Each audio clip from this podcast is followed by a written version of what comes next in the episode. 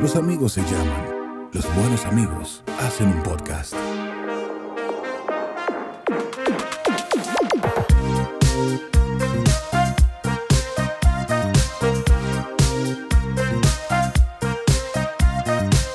Desde la ignorancia. Señora, muchísimas gracias por estar otra vez con nosotros. Esto es Desde la Ignorancia. Voy a decir de esta manera. Señores, gracias por estar por tercera vez con nosotros. La tercera temporada, señores. Hoy, curiosamente, pero no está con nosotros. Wadi Polanco. Y esta temporada he empezado con esa chelcha. Que al principio era Joel, ahora Wadi. Y luego seguro seré yo. Eh, Raiza la invité y me dijo, esto es para la mierda. No me jodas. Tengo hijos, responsabilidades. Y le dije, pues mire, le dejo saber que yo también tengo hijos. Y se llama Desde la Ignorancia. Y por eso estamos aquí con Joel Mate Torres, que es lo que es. Hola, ¿cómo está todo? Que eso, eso me ha pasado en, en algunos momentos que se da el chance de que tú dices, ok, sí, pero vamos a juntarnos. Que Ay, no, pero yo tengo hijos, yo tengo responsabilidades. Y yo a veces, que, que tú sabes que pacificador al fin que soy, digo, pero venga, acá. pero entonces, ¿qué es lo que la gente piensa que yo hago? Tú sabes, la gente, bueno, yo tengo, yo tengo un hijo también. Y aunque no parezca, también tengo responsabilidades. Que tú vives por el mundo así, haciendo y deshaciendo, hasta que tienes un hijo. Así que como que ese la entiende después. Es el punto de inflexión. Que, Tiene un hijo. Ay, no, espérate. Seguro está ocupado. Ven acá, por favor, señor. Y de- y déjame ponerme en modo abuela. Y esos son los hijos que después, por tanta ñoñería, sale mamita. Ay, Dios mío. De hecho, Eh, eh, ¿cuál, cuál es la definición correcta de mamita según los dominicanos? Mamita, si tú supieras que no tengo, pero puede ser algo, déjame ver, así en frío. Vamos a ver. Yo creo, me la juego, eh, pero. O sea que hay otra que también se usa mucho que es añoñar. Añoñar. Eso, exactamente. Pero no creo que. Déjame. ¿Tú crees que eso esté en la, en la RAE? Y el Añoñar. más, me imagino que mamita sí, no sé si añoñar. Claro, ñoñar también. Pero lo peor es la que usan las madres diciéndole a sus hijos malcriados, que esa se ha mencionado anteriormente. Pero es que un bestseller. Ese muchacho está malcriado que está. Sí, pero primero, añoñar. Oye, ¿qué significa añoñar? Recordar con pena a alguien o algo ausente, lejano, perdido o del que se ha sido privado. Eso no es ayuñar aquí. No, pero nosotros Eso está fuera de cuando- contexto en, en República Dominicana. Exacto. Añoñar es cuando usted se da un tropezón con, con, con la esquinita de la nevera y tiene el meñique ardiendo y viene la madre y te dice, ay, yo me te sobo el piecito. Sana, sana, colita, nada, si no te sana, te sana mañana. Eso va más con mimar, ¿no? Eh, sí, no, bueno, mira, tú sabes que añoñar es más bien cuando, o sea, como lo entendemos nosotros, es cuando, como, como que lo apoyan demasiado al muchacho, por ejemplo. Y todo, y todo como que lo, tú sabes, le dan mucha, mucha cabida a lo que diga o algo el muchacho. Por eso, Ah, por yo eso quiere, cho- a- quiere- quiere chocolate de agua. Sí, pero sin leche. ok, ok. pero tú sabes cuál la palabra que te iba a decir ahorita. Eh, tú sabes que ahora no me acuerdo la palabra. bueno, no sé, pero te, te surgió de pronto y así de pronto se fue. Ba- Bastante, eh, bastante increíble, señores. Señores, la edad es una cuestión que tienen que... No, mentira. Eh, Y que cuéntamelo a mí. pero me, me llegará, Ya me tengo llegará. que ya tengo hijos. Pero claro, tú como no tienes responsabilidades, no se te olvidan las cosas. bueno, en fin, señora, hay algo que, que, que sí no se me ha olvidado. Y es que yo tuve yo a él aquí pensando. Recuerdo en la universidad, eh, creo que fue en Historia del Cine, si no me equivoco. Me tocó, tú sabes, una exposición, tú sabes que... Y hay algo que hoy en día me molesta un poquito. Mm, Digo, por decir molestar. Pero me parece súper extraño que hoy en día todo se hace con, como con cierta... Con, hay un énfasis en, en hago algo o defiendo una causa, pero lo hago desde el punto de vista eh, como que... Para que se vea que yo, ¿entiendes? Estoy a favor de... Exactamente. Me explico. ah, bueno, tú sabes por dónde voy. Eh, por ejemplo, eso te hace- eh, ya tenemos unos años que se le está haciendo mucho énfasis a lo del machismo, tú sabes que todo es machista y todo esto, bla, bla, bla. Entonces yo recuerdo que en esa clase, en mi exposición, lo primero que yo hice fue eh, reivindicar algo. Y fue a, ¿te acuerdas? Alice Guy. ¿A quién? O se escribe, se escribe, eh, se escribe Alice Guy, o no sé cómo, francés no sé cómo se pronuncia, me cago en la puta. Pero me da igual, ese no es el punto. Eh, Alice Guy o Alice Guy, no sé cómo se pronuncia. Pero eh, cuando se inventa el cinematógrafo, el aparato, ¿verdad? Los hermanos Lumière, Sí. eh, una de las primeras personas que también eh, insistió a su jefe en aqu- de aquel momento para que comprara uno y tú sabes, y ella comenzó a hacer también corto. Fue Alice Guy, pero ella no, no, no se le da como... O sea, si tú te pones a, a- a investigar, ¿verdad? Ahí tú te vas a topar con ella, porque no es que está oculto debajo de la tierra. Pero no es algo como que todo el mundo te dice, ah, sí, tú le dices a alguien, ah, los hermanos Lumière, oh, claro que sí, George Méliès, fulano de tal, eh, ¿cómo se llama? Eh, Porter, apellido, ¿verdad? Cualquiera de estos panas, cualquiera te lo, te lo reconoce si tiene una noción mínima de, de la historia del cine. Pero a esta tipa no se le dio la cabida necesaria, siendo ella una de las que impulsó y comenzó a hacer cortos en ese momento, que incluso todavía hoy en día, una de las productoras que fue de ahí que paté, que mi película favorita, es esa, está basada en, eh, en esa productora, que es Mr. Nobody, que es francesa también. Entonces, en ese momento, donde, donde quiero llevarlo es que en ese momento yo hice una, yo reivindiqué a, la figura de, de, de Alice Guy, Alice Guy, y no hizo falta que yo dijera el patriarcado, machismo, sino simplemente dándole lo que se merece, porque ella fue una de las pioneras, ¿te entiendes? Punto. Entonces, eso me parece súper curioso de esta época. Yo, yo, yo imagino que eso pasaba ahora.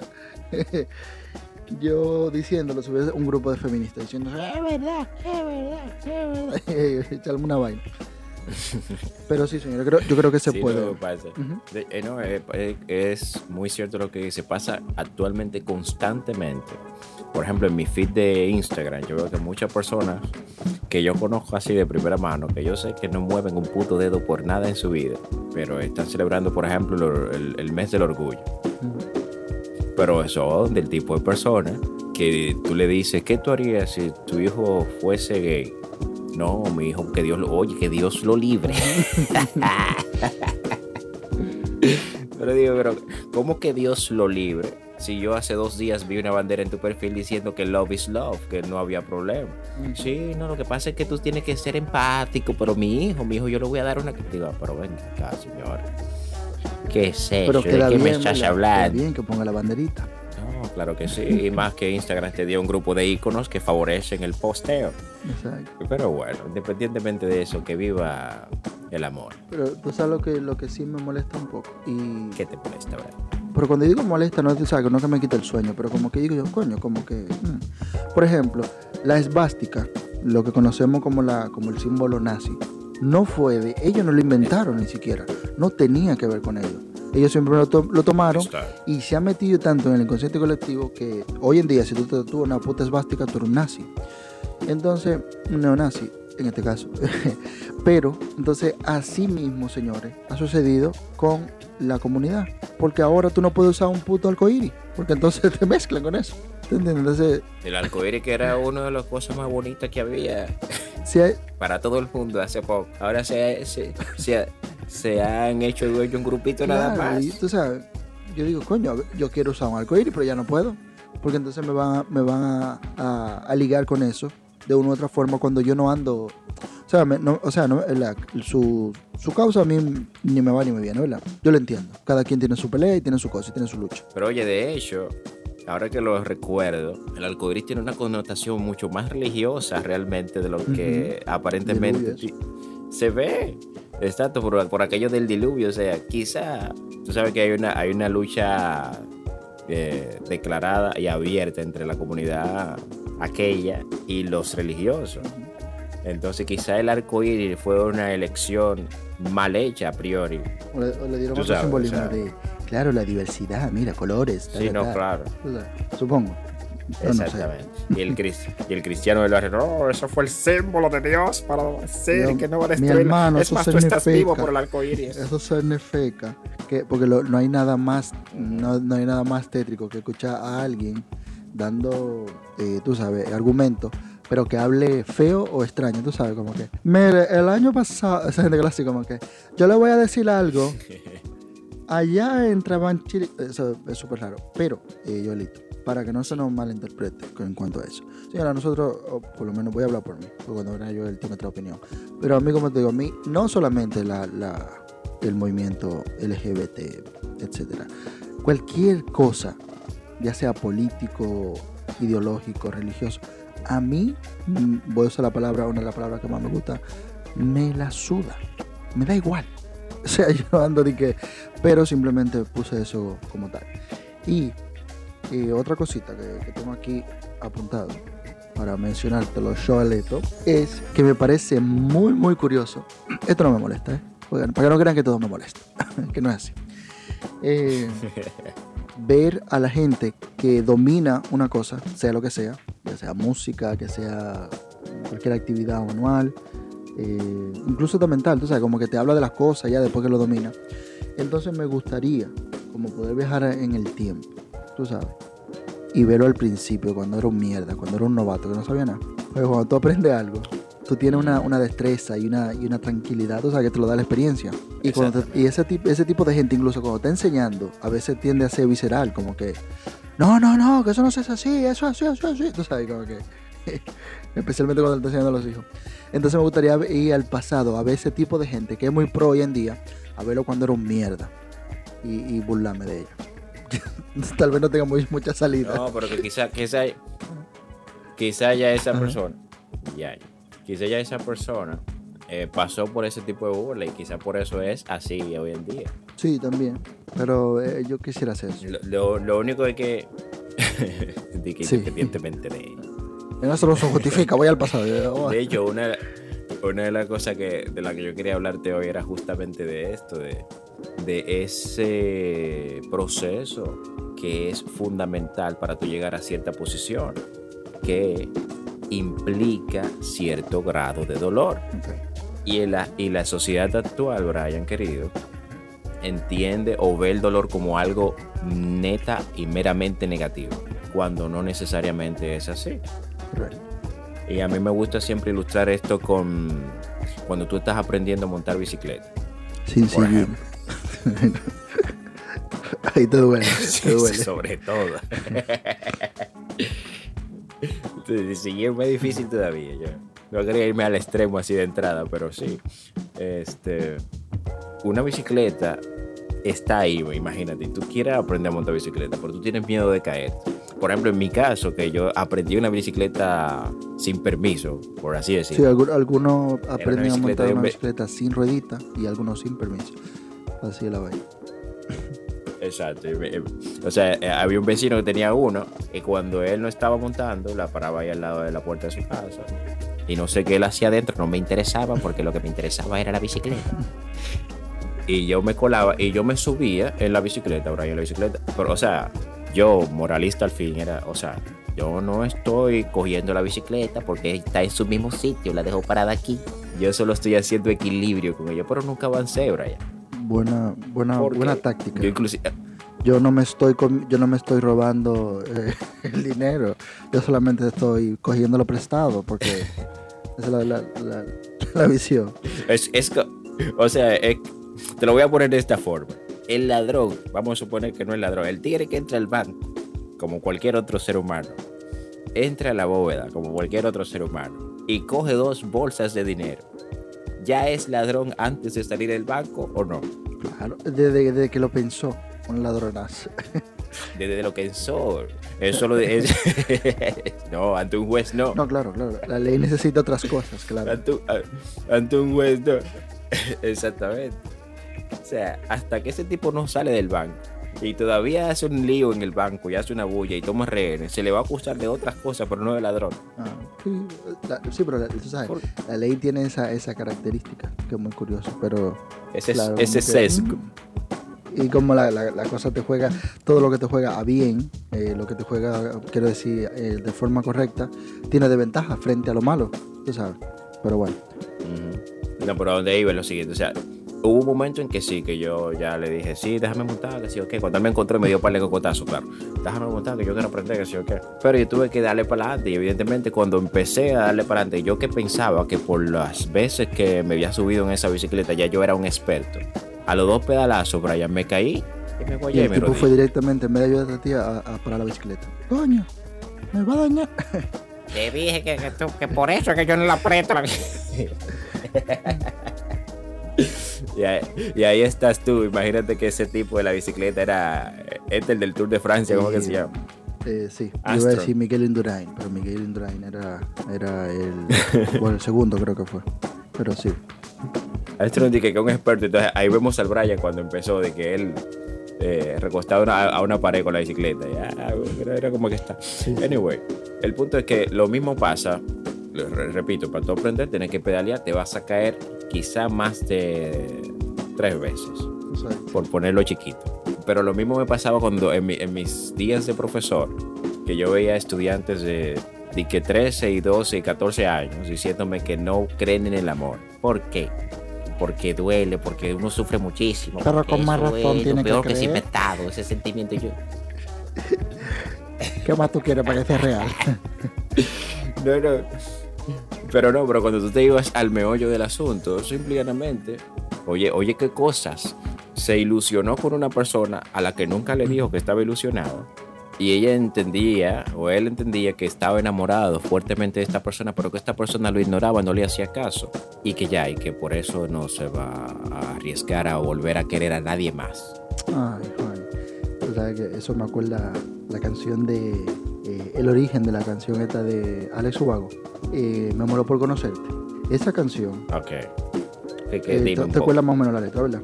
Exacto. El coro, Claro que eh, sí. la parte más vaina. Pero hay una parte eh, del coro que dice: Me muero por conocerte, saber qué es lo que piensas, abrir todas tus puertas y vencer estas tormentas que nos, que nos quieran abatir.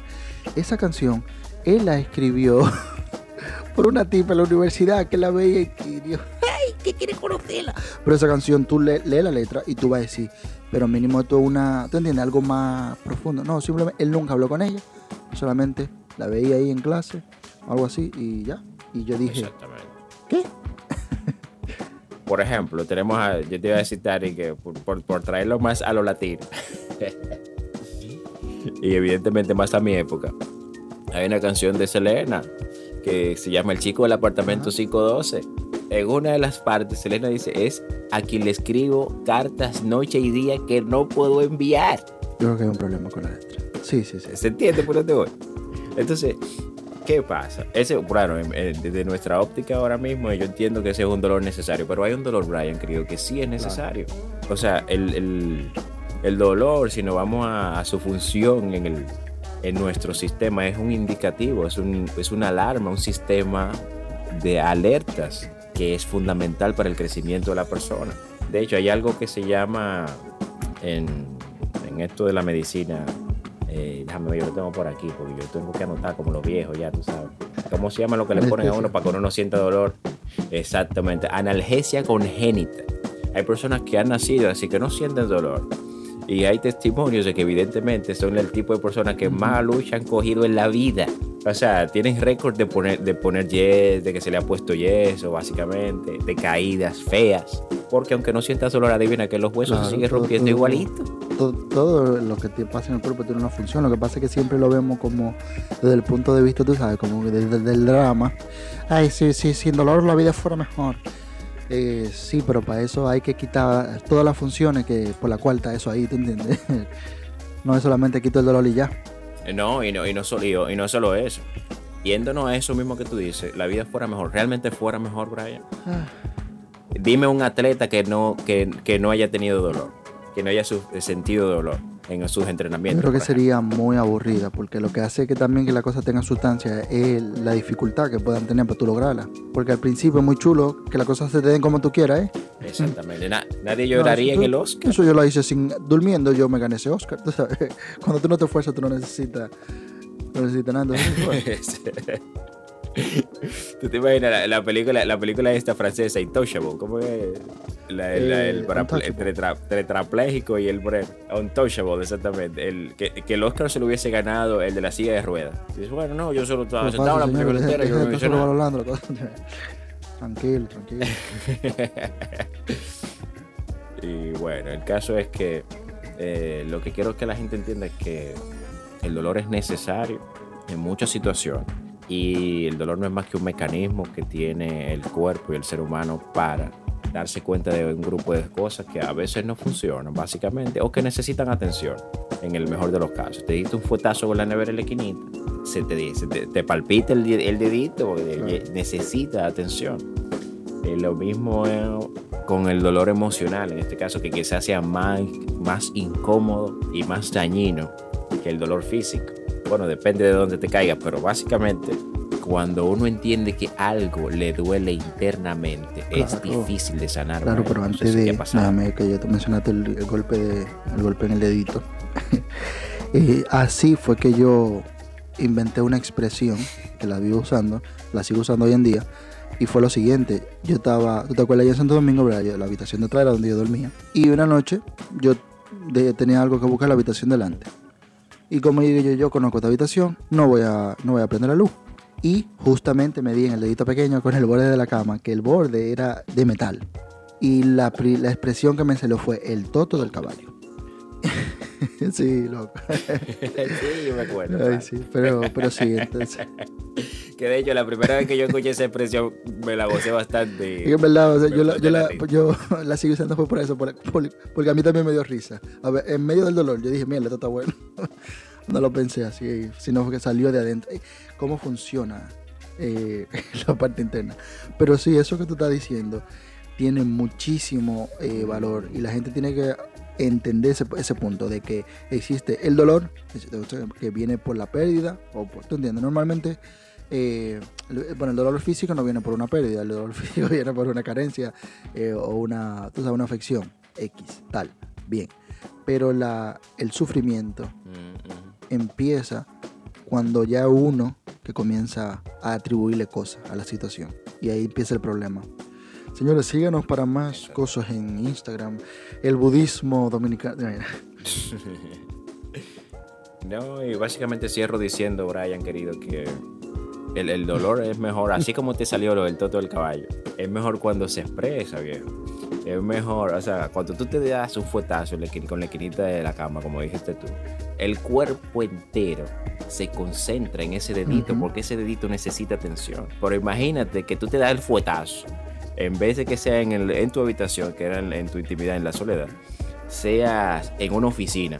Tú entras, vas a buscar empleo, estás entrando donde hay 32 personas llenando formulario y eso, y tú te das un fuetazo en ese dedito tú, por guardar las apariencias, mm, actúas como si nada.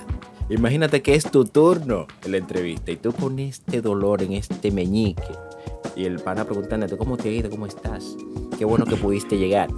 Tú, sí, sí. ¿Tú- ¿Tú crees que tendrás éxito en esa entrevista? Mire, yo se lo voy a decir, pero yo no aguanto.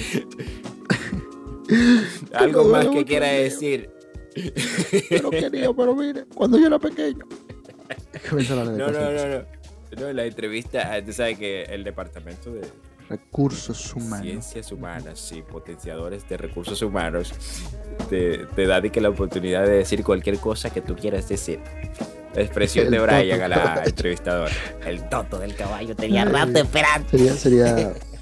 No, yo creo que sería genial, o sea, que, que, que tú pudieras. Mira, diga lo que usted quiera y esto simplemente es una expresión que le permitimos aquí en esta empresa. Su maldita madre. Ay, bien.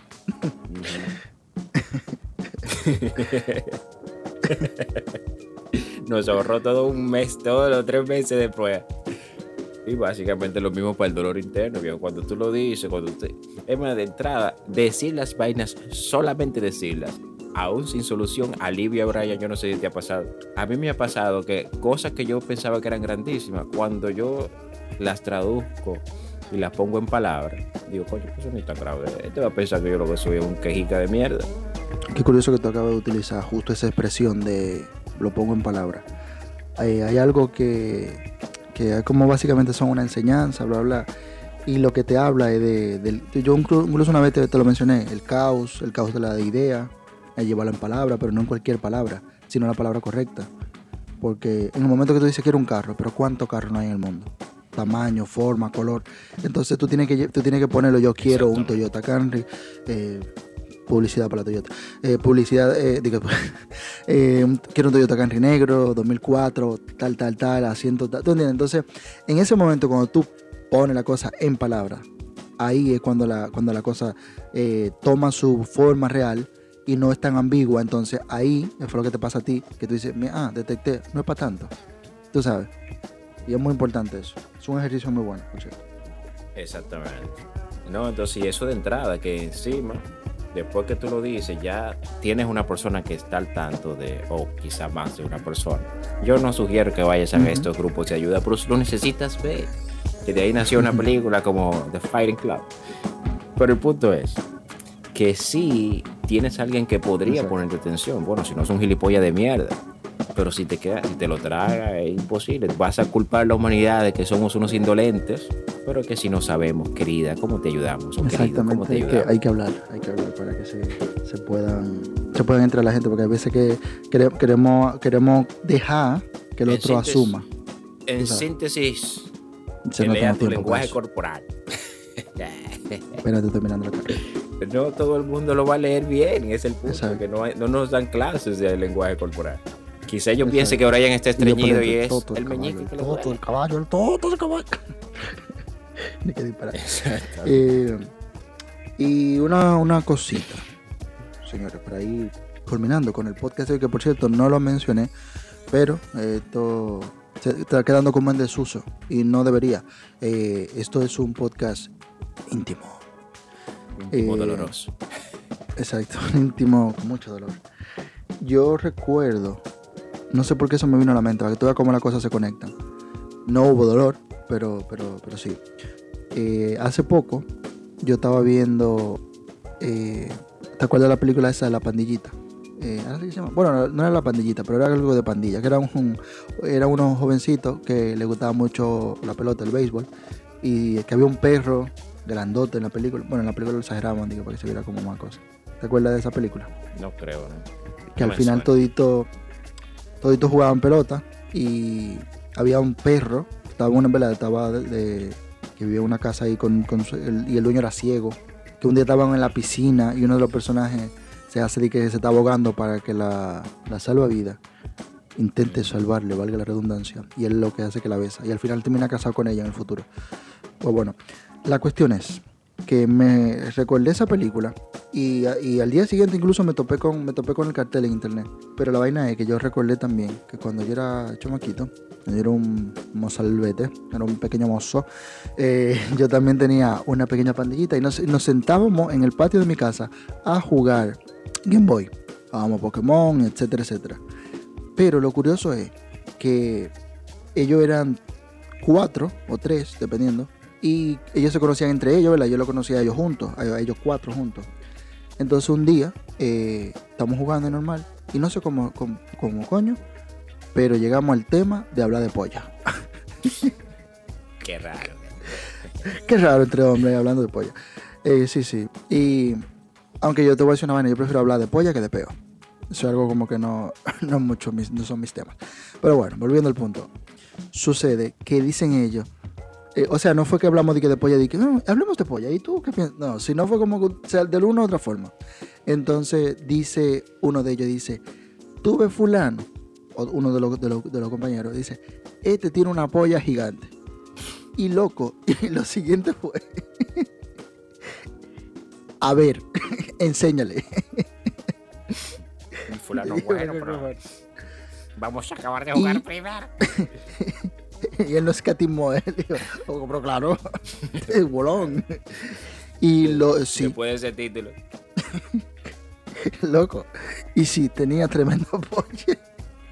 Y era el más chiquito de todito, en cuanto a tamaño. Creo que era el más viejo, pero, pero sí. Entonces, eh, nada, sí son recuerdos, señores, que uno tiene de la infancia. No pasó nada para el que piensa que me comí una polla, no. No pasó nada Eh, doloroso ese día. No, no, simplemente pasó eso y nosotros teníamos, ¿sabes? Como nuestra, nuestra pequeña eh, organización y jugábamos Game Boy y qué sé yo cuánto. Imagínate como, o, o sea, ni quiero recordar más, no por nada, sino que a mí el pasado en, en cierta medida como que me aburre, ya lo como que lo que pasó, pasó. Eh, y creo yo que llegado a este punto, solamente toca una sola cosa, Joel. Los comerciales. Gracias por llamar a Claro, claro, claro que sí. No, mira, eh, llegado a este punto tenemos, señores, que decirle a la persona que si usted está escuchando esto, es porque Dios le mandó este mensaje conmigo. Vaya a YouTube y déle me gusta. Comente algo, vaya a las páginas de nosotros en Instagram, en Facebook, a to- donde sea que usted pueda, vaya y dele a me gusta, comparta y toda esa pendeja que se hace en internet. ¿Por qué? Porque nosotros tenemos un plan. Y mi plan es. ¿Se te acuerda? Porque el, llevar un podcast es como el surf, ¿te acuerdas de Ignatius? no, entonces, sí, señores, eh, háganos ese favor, por favor. Y que el, el, el lopricado, ¿cómo es que se llamaban los vainitas de los duendes que tenían la, la, la ollita con el dinero? Bueno, eso, eso es la gran puta, le van a dar la recompensa. Así que, Y hágalo, hágalo por favor como hace, como, como es el por favor de mi sobrino. Que entienden que por decir por favor es obligatorio. exacto. Pero yo dije por favor y gracias. Eh, eh, exactamente, sí, no, precisamente. No quiero hacerte, pero sí, por favor hágalo como ellos, eh, como ellos dicen. Sí, que, que lo tienen de una forma muy visceral eso en la cabeza. Como que, ah, ok, si pide por favor la, gente hace No, cosas. yo-. Mi sobrina lo dice con la mano en la cintura. Yo dije por favor. Y yo dije que no, muchacha, vete para donde tu mamá, coño. esa, esa es la, esa es la frase más bonita que, puede existir cuando tú no tienes hijos o cuando ese muchacho que está jodiendo no te pertenece. Eh, aunque sea tu familia, te le dice, vete para donde tu mamá. Porque la- incluso ante la ley, ya tú sabes, como que... ¿Y dónde está la mamá de ese muchacho? En fin, entonces, Wadi Polanco eh, no estuvo con nosotros, pero siempre recordamos desde, desde la ignorancia. Recordamos desde la ignorancia. Eh, igual a Raiza Pimentel y le, agradecemos a todas las personas que nos escuchan. Que recordemos, señores, que este, este es el año del crecimiento y del alarga- alargamiento de pena. Que se dice, Joel, que ya con esto culmino, se dice que las nuevas generaciones van a ser más altas y van a tener el pene más grande. Ah, sí, debido a. Ni puta idea. Invento de Porque ellos. yo, No, pienso, yo pienso todo lo contrario. mm, Claro, por la falta de movilidad van a ser más chicos. Y porque todo lo están virtualizando, van a tener el pene más chiquito. No, si tú supieras que eso depende, porque acuérdate que hoy está, está mucho la tendencia de del fitness y jodiendo, tú sabes. Puede ser que hay un ¿El grupo, qué? lógicamente, como, Al como fin. todo. Ah, claro. Sí, pero sí, Ese grupo eso supuestamente dice sí. la ciencia. Bueno, Mm, pero en fin. ojalá que sí, da igual. Bueno, eh, para ti tal vez da igual, pero la- las personas que tenemos el pene grande, eh, cuesta ahora tener competencia. en fin, señores, esto fue Desde la Ignorancia, tercera temporada del podcast que nadie pidió. Joel Marte Torres, Wadi Polanco, Raiza Pimentel y, por supuesto, Brian Peña, el hombre que nos falta. ya que faltan Tamer y yo. Muchísimas gracias. No sufran, bye bye. Exacto, no sufra. Al menos que sea por mí. No llores por mí. ¿Te acuerdas? ¿Qué cambio ha dado ese muchacho, eh? Sí. Y súbeme a la radio. Puru, puru, puru. Yo tengo rato no lo veo. Desde la ignorancia.